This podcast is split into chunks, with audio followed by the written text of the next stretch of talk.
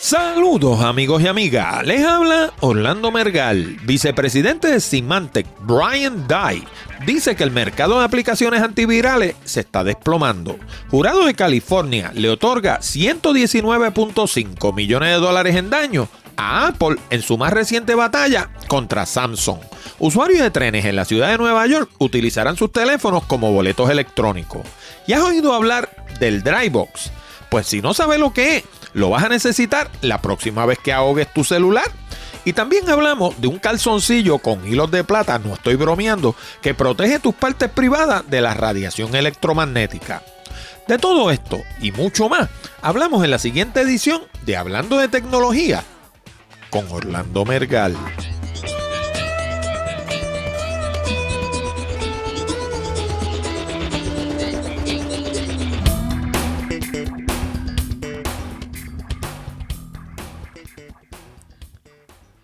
Saludos nuevamente, amigos y amigas, y bienvenido a una nueva edición de Hablando de Tecnología con este que les habla, Orlando Mergal. Este programa llega a ti como una cortesía de Accurate Communications. Si necesitas servicios de comunicación de excelencia para tu empresa, como redacción en inglés o en español, traducción, producción de video digital, colocación de subtítulos, fotografía digital, servicio de audio, páginas de internet, blogs o inclusive producir un programa como este. Llámanos al 787-750-0000 para una consulta. Además, no olvide el pequeño botón de Share Safe que hay debajo del título de cada uno de nuestros programas. Si piensas que nuestro material es bueno y que le podría resultar interesante a otras personas.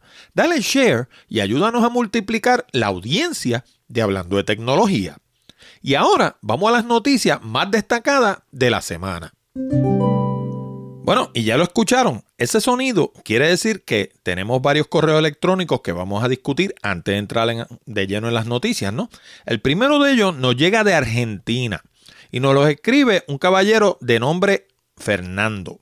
Y Fernando dice que le gusta mucho el programa y que también empezó en la tecnología hace tiempo. Tiene 53 años. O sea que este programa no solamente lo escucha la juventud, sino que lo escucha gente de mayor edad también. Y no estoy diciendo que Fernando sea de mayor edad, me refiero de más edad que la gente joven. Así que muchas gracias a Fernando por escucharnos allá. Y nos dice que él vio muchas de las cosas que yo hablé en el programa anterior suceder. Eh, cuando uno pues tiene la edad que nosotros tenemos, ya yo acabo de cumplir los 60, pues muchas de estas cosas que la gente de hoy en día las estudia en los libros, nosotros las vimos cuando sucedieron, como el, qué sé yo, el cassette, el cartucho de 8 track, las máquinas ATH, los hornos de microondas, eh, las secadoras de pelo, esta, lo, lo que le llaman por ahí en buen español un blower, todas esas cosas que hoy en día todo el mundo da por sentado, todo eso yo lo vi cuando lo introdujeron al mercado. Así que alguna ventaja tiene que tener un, tener un poco más de, edad, ¿no? Eh, así que de nuevo a Fernando, muchas gracias por escucharnos de allá de Argentina. Y entonces también nos llega un correo de Luis Alvarado. Y Luis Alvarado nos escucha desde México. Nos dice saludos desde México. Te felicito por tu programa. Excelente y muy instructivo. Adelante y no pare, que lo seguiré escuchando. Pues déjame decirte que sí, que Luis, que pensamos seguir con el podcast. A veces, como dije en el programa anterior, uno, qué sé yo, le pasan ideas nebulosas por la mente de, eliminarlo por, por, una infinidad de razones. La principal de ellas, cuando uno ve que la audiencia de uno es de todos sitios menos del país de uno. Pero nada, seguimos tratando porque a la larga yo creo que vamos a prevalecer. Y el último correo casualmente nos llega de un caballero que se llama Luis López, que por fin es de Puerto Rico.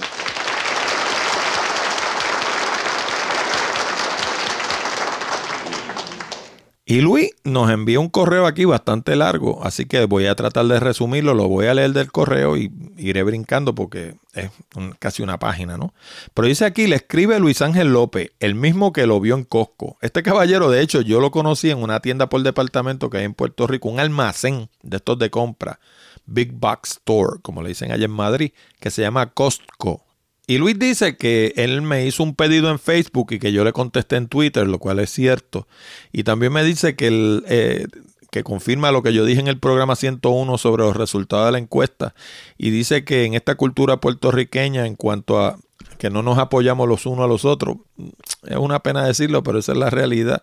En Puerto Rico, si algo está ausente es la solidaridad. Aquí la gente es cada cual por su, por su lado, eh, a punto de que hubo una película bien importante, o por lo menos bien popular, porque yo no la encuentro muy importante, pero por lo menos bien popular, que se publicó durante los años 80, se llamaba Nuestra Cosa, y la canción que más pegó de esa película se llamaba Quítate tú para ponerme yo, así que pues, si ese es el himno nacional, pues qué se puede pedir, ¿no?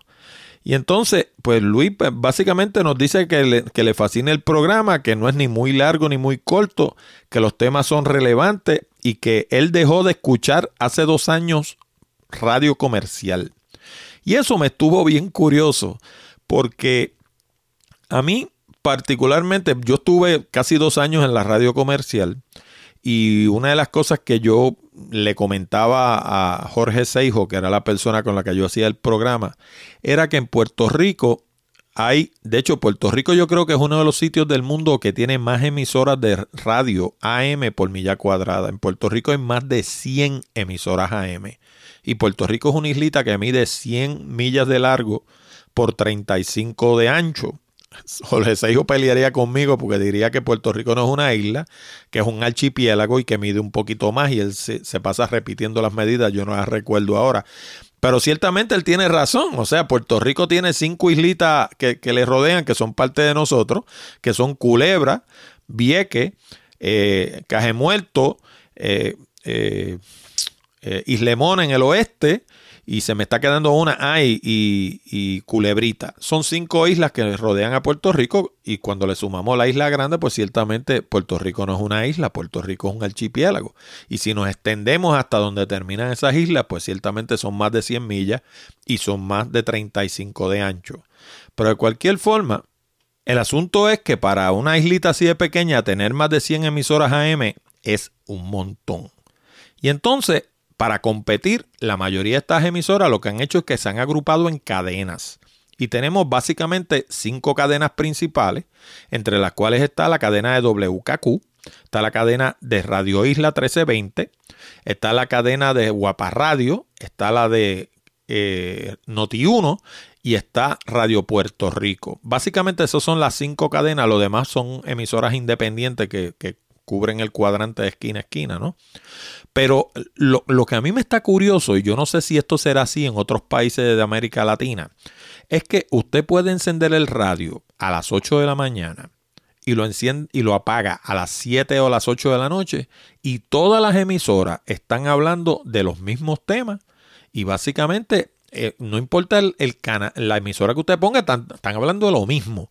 Y yo siempre he dicho que en Puerto Rico los reporteros lo que hacen es coger una grabadora por la mañana y meterse al Capitolio, porque es lo más fácil. Y básicamente es como si de la capital hacia afuera no existiera un país. Uno oye muy pocas noticias que, que no tengan que ver con política y que no tengan que ver con San Juan. Y a mí eso, pues, em, tengo que decir que me aburre. Después de un rato uno se aburre. Uno deja de escuchar radio, como hizo, por ejemplo, Luis, porque uno encuentra que no importa dónde uno eh, ponga el cuadrante, le están diciendo lo mismo y después de un rato eso cansa. Y el, formato de podcast, precisamente una de las ventajas que tiene es esa, que usted puede hablar del tema que sea.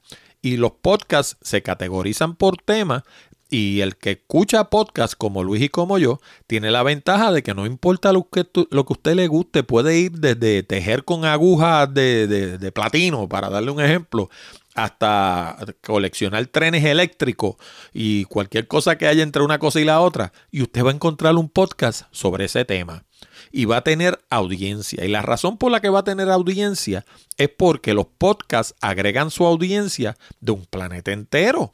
O sea, como ustedes han escuchado en este programa, yo tengo gente que me escucha de Argentina, de México, de Chile, de Perú. Los otros días me escribió alguien de, de, Ecuador, que casualmente se me, está, se me está quedando ahora, pero si no lo menciono antes que se acabe el programa, lo menciono en el próximo. Este caballero me saludó también y me escribió desde Ecuador.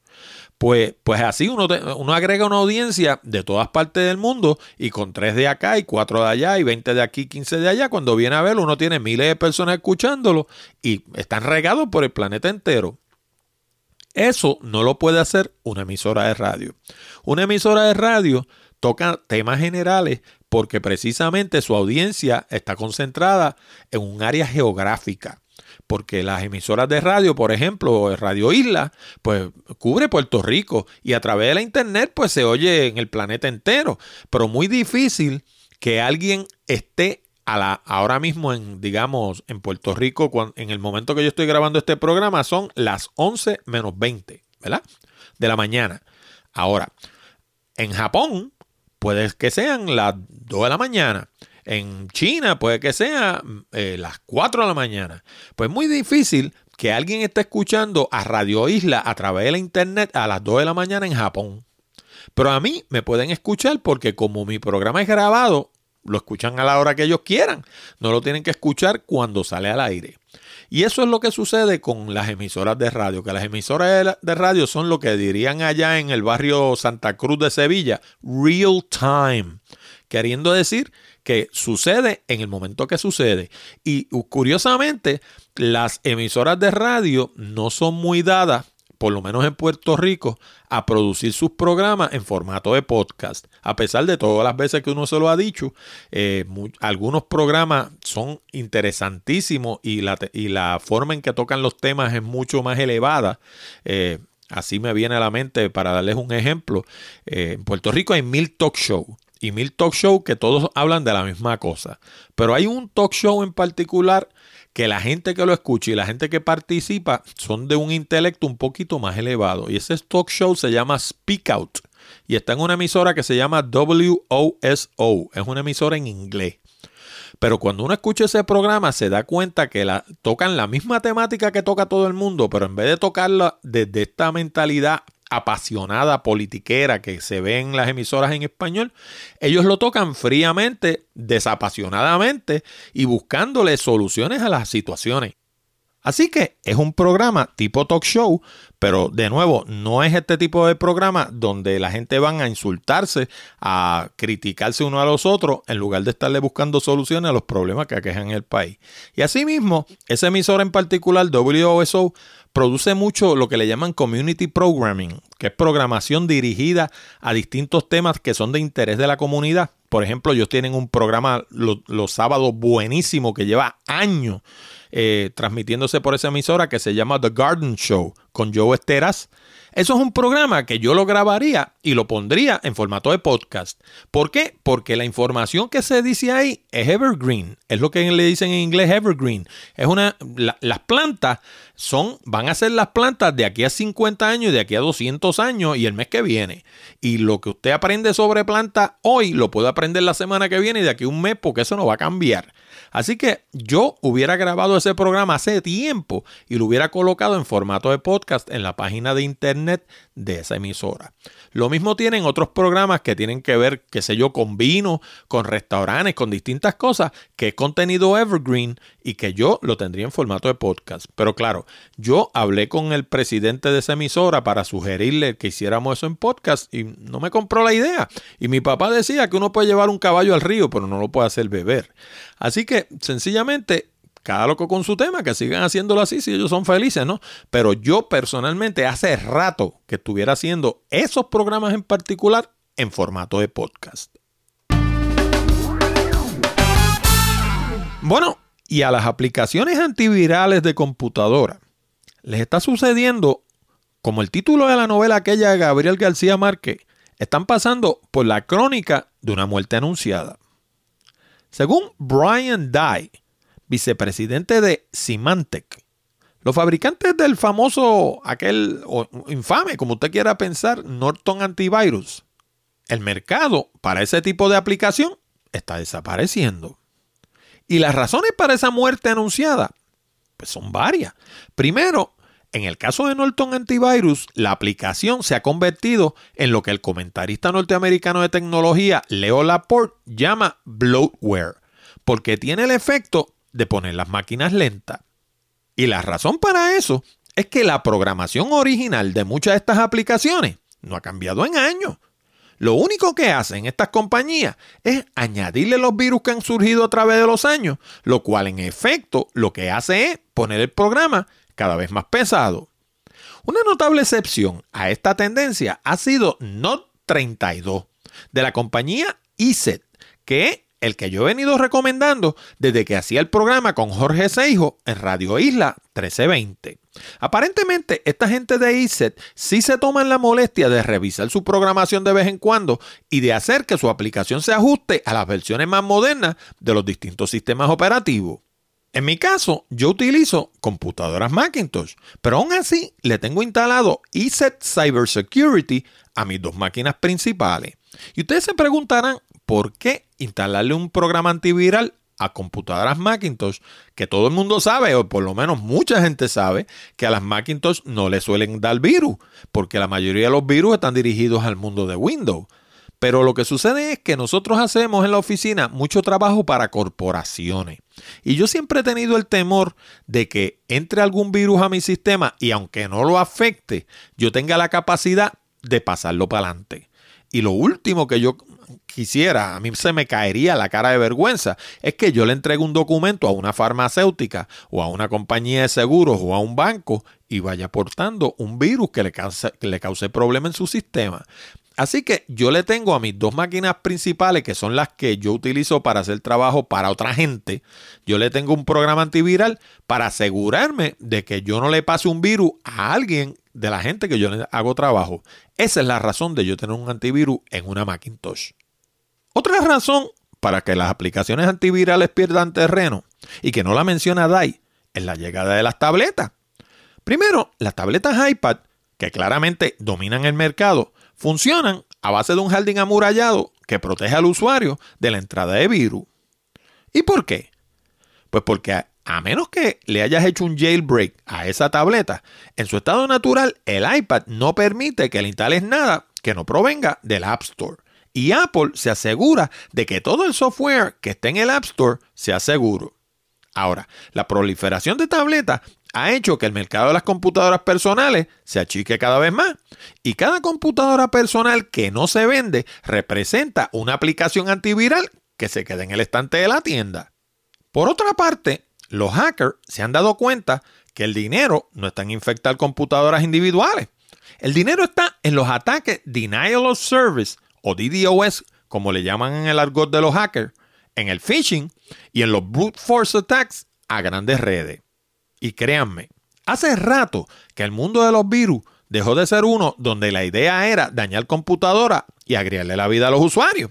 Detrás de estos ataques, lo que hay son razones militares, de espionaje industrial y de pura codicia. Los hackers que hacen esto están detrás de una sola cosa, el dinero. Además, es más fácil penetrar, digamos, un servidor de Internet y propagar un virus a millones de usuarios que pretender penetrar las computadoras de millones de usuarios a nivel individual. Así que si escuchas en un futuro que tal o más cual aplicación antiviral va a desaparecer, no te sorprendas, porque para ella ya comenzó la crónica de una muerte anunciada. Bueno, y aquellos de ustedes que escuchen el programa directamente en la página de hablando de tecnología.com, habrán notado un nuevo recuadro que aparece en la esquina superior derecha. Se trata de un librito que escribí hace algún tiempo y que acabo de actualizar en el que detallo 101 consejos para el uso efectivo del teléfono. Y fíjense que no especifica qué tipo de teléfono, porque los consejos aplican a cualquier tipo de teléfono que utilices en tu negocio en tu hogar o hasta el celular que cargas encima. Quizás estés pensando, teléfono, qué anticuado. Pues para que te sorprenda, hoy por hoy, en pleno año 2014, todavía el teléfono continúa siendo el método número uno de comunicación a nivel mundial. Y lo mejor de todo es que el librito es gratis. Todo lo que tienes que hacer es ir a www.hablandodetecnología.com escribir tu nombre, apellido y dirección de correo electrónico en el formulario que está a la mano derecha y darle clic al botón que lee sí. quiero el libro. Pero eso sí, asegúrate de escribir la dirección correctamente, porque el sistema te va a enviar el libro a esa misma dirección. Por último, quiero que sepa que no abusaremos ni compartiremos tus datos. Nuestra única motivación para recoger información sobre nuestra audiencia es avisarle cuando publiquemos un programa nuevo y tener una manera efectiva de comunicarnos con ustedes en caso de algún acontecimiento importante. Muchas gracias por continuar escuchando Hablando de Tecnología y que disfrutes el libro. Bueno, y la más reciente batalla entre Apple y Samsung por violación de patente terminó el pasado viernes con una victoria de poca monta para la compañía de Cupertino. Luego de un largo litigio, el jurado le otorgó 119.6 millones de dólares en daño, confirmando que Samsung violó dos patentes de programación de Apple. Según ciertos expertos, la victoria de Apple no recupera ni siquiera los gastos legales que ha tenido la empresa para llevar este pleito. No obstante, si tomamos en cuenta que este mismo jurado y este mismo juez le otorgaron 930 millones adicionales a Apple en un caso anterior contra la misma compañía, la suma ascendería a un billón 49 millones 600 mil dólares, lo cual ciertamente es un número mucho más respetable. Curiosamente, Apple ha demandado a distintas compañías que fabrican equipos como Samsung y HTC, pero nunca ha demandado a Google, que es quien produjo el sistema Android que ha sido la raíz de la discordia. Y esto a pesar de que el fenecido presidente y cofundador de Apple, Steve Jobs, dijo una vez que estaba declarando una guerra santa contra la gente de Google y que se gastaría hasta el último centavo que tuviera sobre la faz de la tierra para aniquilar a esa empresa. Pero la cosa no es tan fácil como parece, porque Google no fabrica teléfonos y el sistema Android está a la disposición de cualquiera que quiera usarlo completamente gratis. No obstante, yo creo que las estrellas se están alineando para una guerra entre los dos gigantes de la informática. En mi opinión, es cuestión de tiempo. Bueno, y la gente que escucha el podcast directamente en la página de hablando de tecnología.com habrán notado que hay un botón nuevo a la derecha del botón de inicio que dice videos educativos. Y eso no es más que una sección que nosotros hemos creado donde reflejamos todos los programas que nosotros tenemos actualmente colocados en nuestro canal de YouTube. Y los tenemos organizados por tema, ¿no? Tenemos, por ejemplo, la, serie original que le dio inicio a todo, que se llamaba Comunicando con Orlando. Y que son ocho videos que están dirigidos específicamente al mundo de la comunicación. Luego está la serie más reciente que acabamos de empezar, que se llama Comunicando con Orlando, serie 2, que actualmente tiene tres videos. Y va a tener, yo estimo que debe tener como algunos 30 cuando esté terminada. Estamos publicando uno todos los lunes. Debajo de eso están los 25 errores más comunes que cometen la gente al utilizar la internet para su negocio. Esa serie la produjimos hace como año y medio y su nombre lo dice. Son las cosas que todo el mundo hace mal y que salen 40 mil artículos en la internet de cómo se hace correctamente, pero como mucha gente no lee, pues siguen metiendo la pata, lo siguen haciendo mal. Pues ahí tienen 25 videitos más o menos de unos 2 o 3 minutos de duración que le explican cada uno de esos errores para que no los cometan. Y debajo de eso tenemos los 10 errores que cometen la mayoría de la gente al redactar. Eh, hoy en día, y eso lo hemos dicho 40 mil veces en el programa, todo el éxito en la internet se basa en dos palabritas. Dos palabritas, anótenlas por ahí. Contenido fresco y relevante. Y eso está explicado precisamente en la serie nueva de Comunicando con Orlando, serie 2. Pero de eso es que se trata. Y esta sección de los 10 errores más comunes que comete la gente al redactar, precisamente está al centro de eso porque a menos que usted haga fotografía, todo el demás contenido que usted vaya a producir para la internet comienza por redacción, ya sea un podcast como este, donde uno tiene que hacer lo que en la radio se le llama un rundown, eh, ya sea un video, empieza por un libreto, ya sea un audio, empieza por un libreto, ya sea un manual, empieza por un texto crudo, ya sea una revista, empieza por escribir los artículos, ya sea un blog, comienza por escribir las entradas, etcétera, etcétera, etcétera, etcétera. Al centro de todo está la redacción. Y si usted no domina la redacción, sobre todo la habilidad de redactar para la internet, que no es lo mismo que escribir una novela o escribir un cuento, usted no va a ser exitoso en la internet porque no va a estar haciendo las cosas que Google espera que usted, que usted haga, ¿no? Y finalmente tenemos una serie que la produjimos hace como tres o cuatro años atrás, que se llama Los 25 errores más comunes que cometen la gente al buscar empleo. ¿Y por qué está esa serie ahí?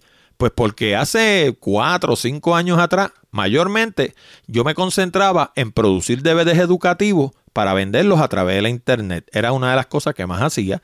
Y de hecho, todos esos DVD todavía están disponibles en la tiendita nuestra, en mi página principal, que es accuratecommunications.com.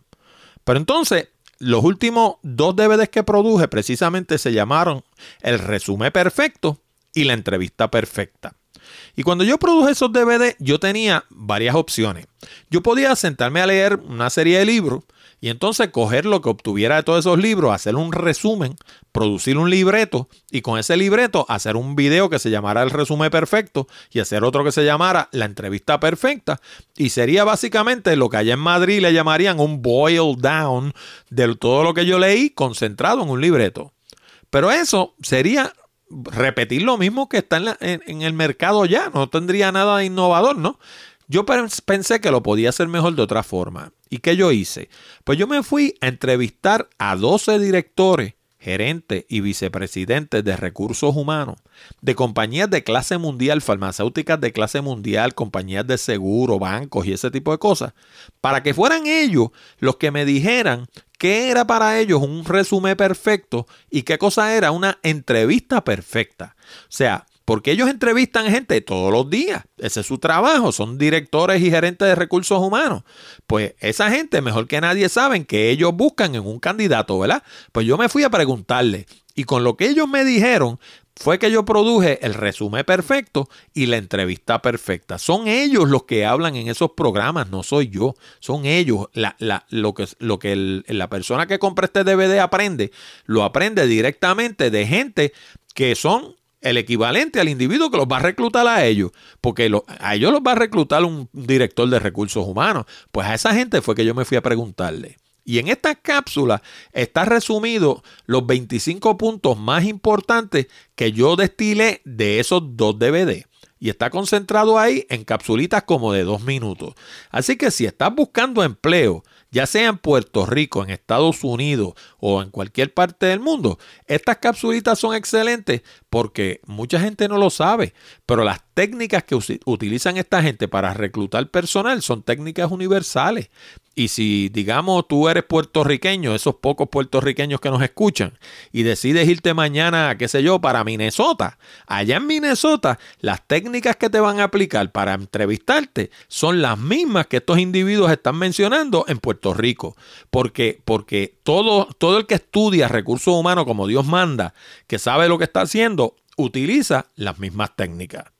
Bueno, y las noticias que faltan del programa en lo que queda del programa, de lo que vamos a hablar son de esas noticias que me encantan a mí, que tienen que ver con tecnología, pero son aplicaciones de la tecnología que uno jamás hubiera esperado y que uno dice, oye, porque eso no se me ocurrió a mí, porque eso es tan obvio. Claro, es obvio después que otro lo hace, uno dice, yeah, of course, tú sabes. Pero cuando uno no lo ha visto, pues no se le ocurre, ¿no? Y aquí tienen una de esas ideas creativas de las que uno se pregunta por qué eso no lo hacen en Puerto Rico, por ejemplo. Resulta que dentro de poco los usuarios de los distintos servicios de trenes de la ciudad de Nueva York van a poder usar sus teléfonos inteligentes como si fuera una especie de boleto electrónico. Con el nuevo servicio, los usuarios van a poder comprar boletos individuales o hasta pases para un mes entero. También van a poder revisar itinerarios, saber si su tren está a tiempo, ver mapas de las distintas rutas y obtener información general sobre los distintos servicios que ofrece el servicio de trenes.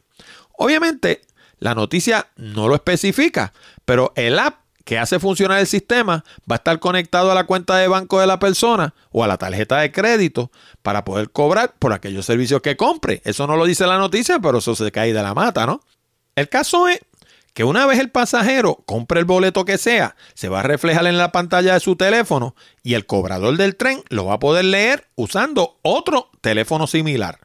Por el momento, el servicio va a estar disponible para el Metro North Railroad y el Long Island Railroad, pero eventualmente va a estar disponible también para el tren subterráneo que cubre la ciudad entera. Y a pesar de que ciertamente el servicio es uno innovador, no es ni remotamente el primero, ¿ah? La compañía Masabi de Londres autora del programa llamado Just Ride, lo ha instalado con éxito en sistemas tan complejos como el Thames Clipper River Bus Service en la ciudad de Londres, el Massachusetts Bay Transportation Authority en Boston y el San Diego Metropolitan Train System en California. Nada, que cada día que pasa aparecen nuevos usos para esa pequeña computadora que la mayoría de nosotros llevamos en el bolsillo y que nos empeñamos en llamarle sencillamente nuestro celular. Antes de seguir adelante, quiero hablarte de dos maneras nuevas en las que puedes poner tu granito de arena para cooperar con Hablando de Tecnología. Y lo mejor del caso es que ninguna de las dos te cuesta un solo centavo. Si visitas nuestra página hablandodetecnología.com, vas a notar que en la columna de la derecha hay un botón que se titula Tuitealo. Bueno, pues si tienes cuenta de Twitter y le das clic a ese botón, se va a abrir una ventana en tu navegador con un mensaje previamente escrito que lee de la siguiente forma. Escucho hablando de tecnología con Orlando Mergal semanalmente y es excelente. Te lo recomiendo.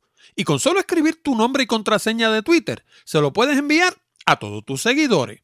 Ahí mismo en la página, si miras más abajo, vas a ver otro botón con el logo de Amazon. Eso es lo que se conoce como un botón de afiliado.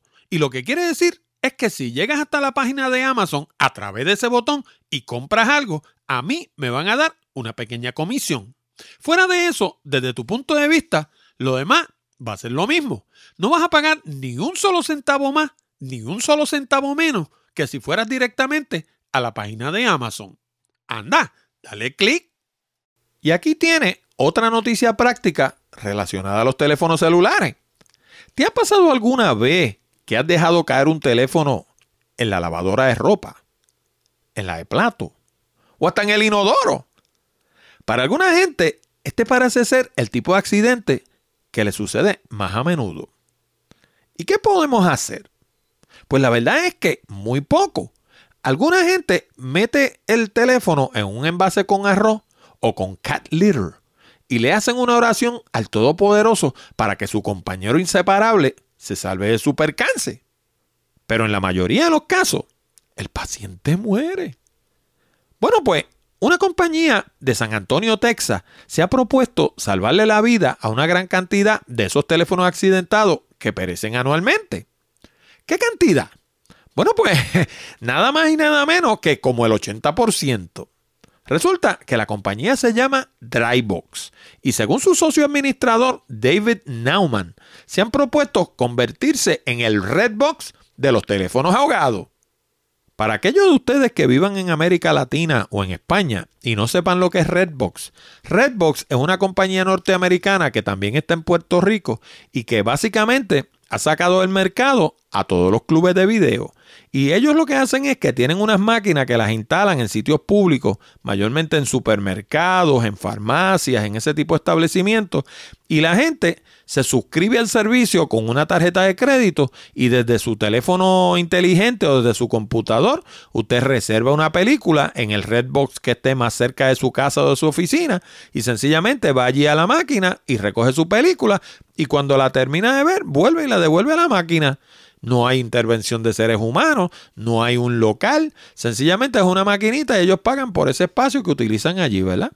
Pues al presente, la compañía Drybox tiene 19 operaciones a lo largo del estado de Texas que son operadas por personas de carne y hueso. Ahí es que está la cosa un poco complicada. Pero eso no es el objetivo de Nauman. Su idea es modificar el concepto para que funcione sin ninguna intervención humana que no sea la del propio dueño del teléfono.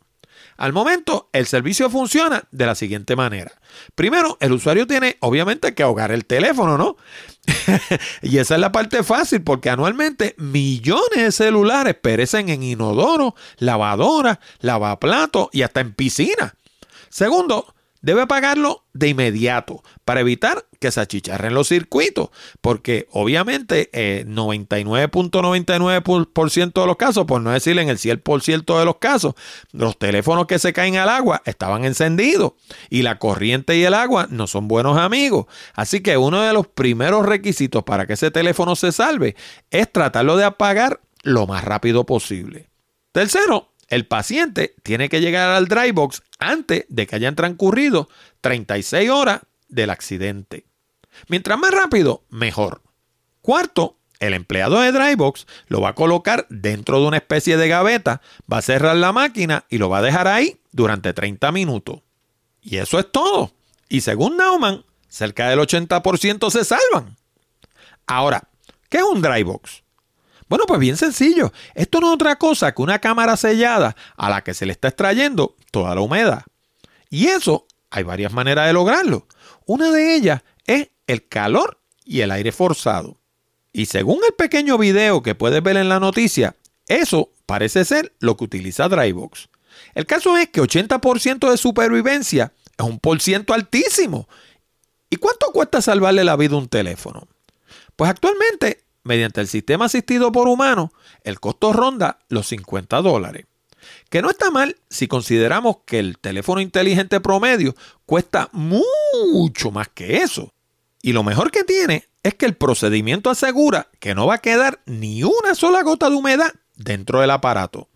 Ahora, y eso no lo dice la noticia, lo digo yo. Si tu teléfono se ahoga en la playa, olvídate del caso, ¿sabes? Porque la corrosión causada por la sal del agua va a acabar con su vida para siempre. Si quieres ver un pequeño video que muestra el Drybox en acción, te exhorto a que visite el programa 0102 en hablando de tecnología.com. Oye, yo sé que este programa es sobre tecnología, pero a ti, ¿te gusta viajar? Además de la tecnología, yo tengo otros intereses en la vida. Y dos de ellos son la fotografía y viajar. Y si yo viviera en cualquier otro país del mundo que no fuera Puerto Rico, uno de los sitios que me encantaría visitar sería esta islita. Y es que Puerto Rico es sencillamente bello. Y ahora, con nuestra nueva página Puerto Rico by GPS, visitar Puerto Rico es más fácil y placentero que nunca. En Puerto Rico by GPS encuentras fotos, descripciones detalladas, audio, video y mapas con coordenadas GPS para llegar a los lugares más hermosos de la isla del encanto. Encuéntrala en www.puertoricobygps.com. Y si lo escribes en español, llegas al mismo sitio www.puertorricoporgps.com. Inclusive puedes utilizar la manera corta www.prxgps.com. Anda, date una vueltita por la isla del encanto. Y esta última noticia me dio gracia porque me recordó el brasier antiterrorista de emergencia de la doctora Elena Botner que discutimos en el programa número 0005 de Hablando de Tecnología en septiembre del 2010. Para la mayoría de las personas hoy en día, la exposición a radiación electromagnética es una realidad de todos los días, aun cuando no nos reconozcamos a nivel consciente. Piénsalo. Vivimos rodeados de torres de teléfonos celulares. En cada esquina hay un cajero automático. Y por si no lo sabías, la mayoría de estos cajeros trabajan a base de redes de microondas. En Puerto Rico hay más de 100 emisoras AM y otras tantas FM. Tenemos una decena de canales de televisión. Súmale a eso las frecuencias de la policía, los bomberos, las ambulancias, los aviones y una infinidad de cosas más. Y es un milagro que no nos muramos todos de cáncer.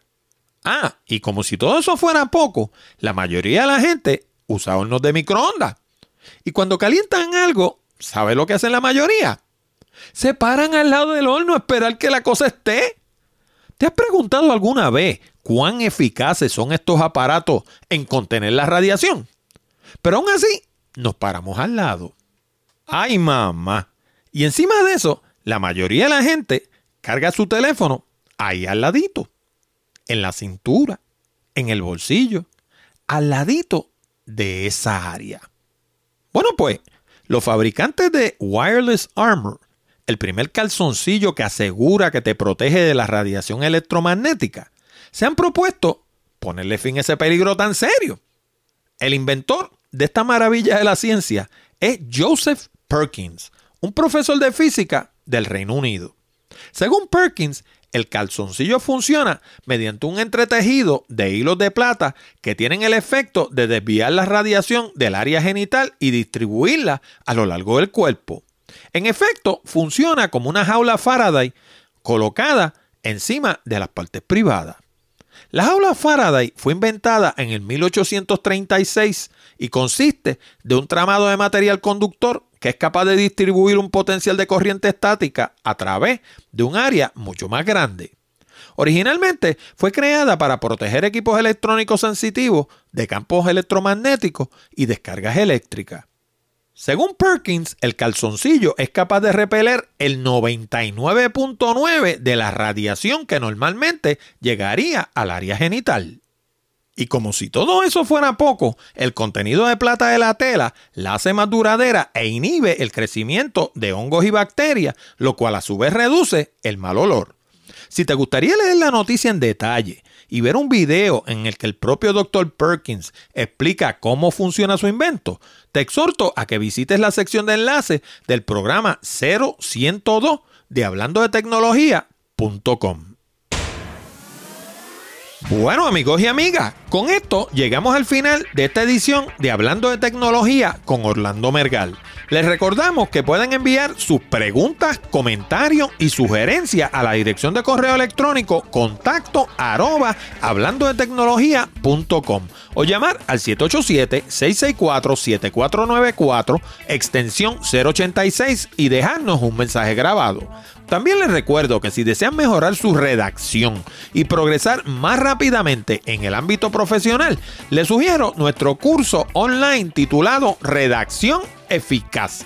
Con este programa de casi dos horas de duración en español, aprenderán todo lo que necesitan saber para escribir todo tipo de documentos comerciales y sobre todas las cosas, lograr el resultado.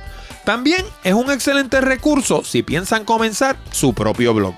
Además les recuerdo que si de verdad quieren aprender a hacer presentaciones que logren su propósito y no solo aprender a hacer transparencias de PowerPoint, les recomiendo nuestro curso titulado Presentaciones Efectivas. Con este curso online de casi dos horas de duración en español, aprenderán todo lo que necesitan saber para convertirse en la estrella de su compañía. Ambos cursos están disponibles en el mismo lugar, www.aprendensucasa.com. Y Presentaciones Efectivas está disponible en formato de Kindle en la tienda de Amazon. Les habló Orlando Mergal. Con esto nos despedimos hasta la próxima semana cuando discutiremos más temas interesantes del mundo de la tecnología. Hasta la próxima, amigos.